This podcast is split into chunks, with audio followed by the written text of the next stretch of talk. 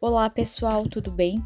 Quem fala com vocês hoje é a Gabi Vetter e esse é o podcast da comunidade cristã Semear.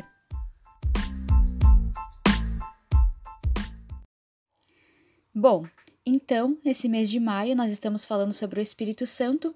Na primeira semana nós aprendemos quem é o Espírito Santo, a pessoa do Espírito Santo.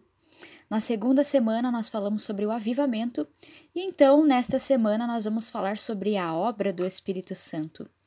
Então, o tema de hoje é Transbordando do Espírito Santo, a obra do Espírito Santo.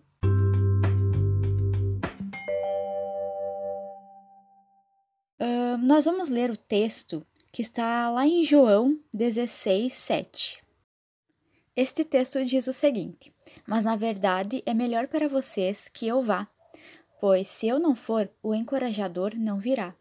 Se eu for, eu o enviarei a vocês. Jesus disse que quando subisse aos céus nos deixaria o Consolador, que é o Espírito Santo. O Espírito Santo é Deus tem os mesmos atributos e realiza as mesmas obras de Deus. Ele é a terceira pessoa da Trindade. Esteve presente na criação e ainda opera na salvação dos que creem. Mas de forma mais específica, o que o Espírito Santo faz? Você sabe?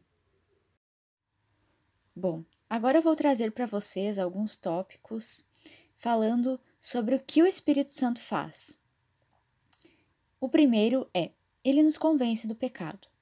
Nenhuma pessoa teria consciência do seu pecado, nem chegaria ao arrependimento sem a obra do Espírito Santo. É Ele quem nos convence de que temos pecados e que somos pecadores, abrindo nossos olhos espirituais para enxergarmos a Jesus como nosso Salvador, porque sozinhos nós não conseguiríamos. No tópico 2, nós vamos falar que ele regenera o pecador. O homem nasce com uma natureza inclinada ao pecado e não pode mudar a si mesmo sozinho. Só o Espírito Santo pode mudar nossas disposições e inclinações mais íntimas e nos fazer uma nova criatura. Só o Espírito Santo pode nos dar um novo coração, uma nova mente e uma nova vida. Só pela obra do Espírito Santo podemos ser regenerados, nascer de novo e fazer parte da família de Deus. No 3, fala o seguinte: ele sela o crente como propriedade exclusiva de Deus.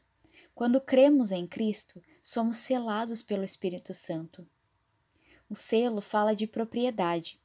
Passamos a pertencer à família de Deus. Também fala de pureza.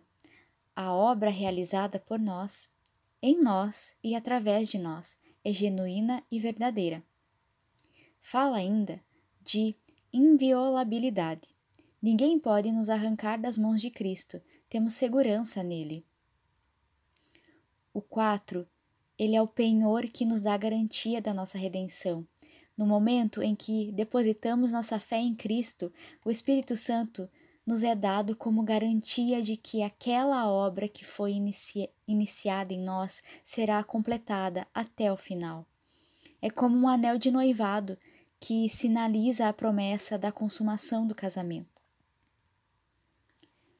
No 5, ele batiza o crente no corpo de Cristo. Todo aquele que crê em Cristo é introduzido na Igreja de Deus, o corpo de Cristo, pela obra do Espírito Santo. Nenhuma denominação religiosa ou ritual pode nos fazer participantes da Igreja, somente o Espírito Santo é que nos conecta com, no céu. Bom, aí entra aquela história de que a igreja não é quatro paredes, mas somos nós, porque o Espírito habita dentro de nós. No tópico 6, ele nos dá dons espirituais. O Espírito Santo é o que nos capacita para o serviço de Deus. Os dons que o Espírito Santo dá, como e para quem quer, são uma capacitação especial para fazer a obra de Deus. Não há nenhum cristão sem dom espiritual ou com todos os dons. Na igreja, não pode existir complexo de inferioridade nem superioridade. Deve sim existir ajuda mútua. Esses dons devem ser exercidos não para a glória pessoal de cada membro, mas para a edificação e crescimento do corpo de Cristo, bem como para a glória de Deus. No tópico 7 e último, ele dá poder para testemunhar. Não há testemunho eficaz do Evangelho sem poder e não há poder sem o Espírito Santo. A obra de Deus não é feita na força do braço. O Espírito dá poder à igreja para agir. Ele capacita a igreja a romper barreiras, a fim de que o Evangelho chegue até os confins da terra.